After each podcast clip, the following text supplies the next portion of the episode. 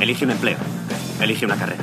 Elige una familia. Elige un televisor grande que te cagas. Elige lavadoras, coches, equipos de compact disc y abrelatas eléctricos.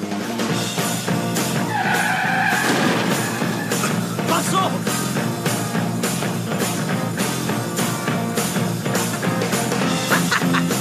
Elige la salud, colesterol bajo y seguros dentales.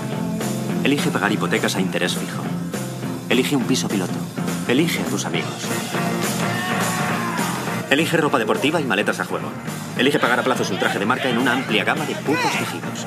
Elige el bricolaje y preguntarte quién coño eres los domingos por la mañana. Elige sentarte en el sofá a ver teleconcursos que embotan la mente y aplastan el espíritu mientras llenas tu boca de puta comida basura.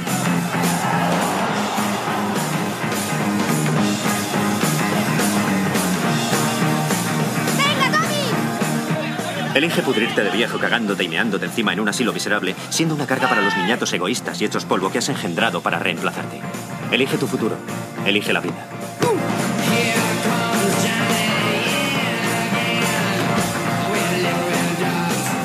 Pero ¿por qué iba yo a querer hacer algo así?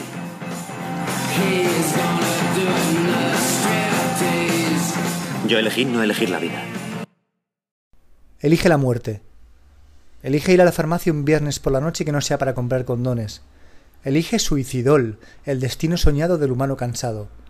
Elige morir en paz, en tu casa, rodeado de los tuyos mientras celebras el aniversario cero, el cambio de ciclo, tu nuevo testamento.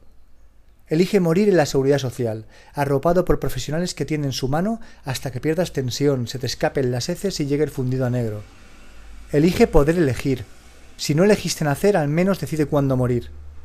Firma aquí y muere allá, elige caja de pino o pira infernal. La eutanasia no es una opción, solo se aplica a desahuciados, a terminales. Elige ser consciente de tu elección, elige abandonar la partida firmando el consentimiento informado.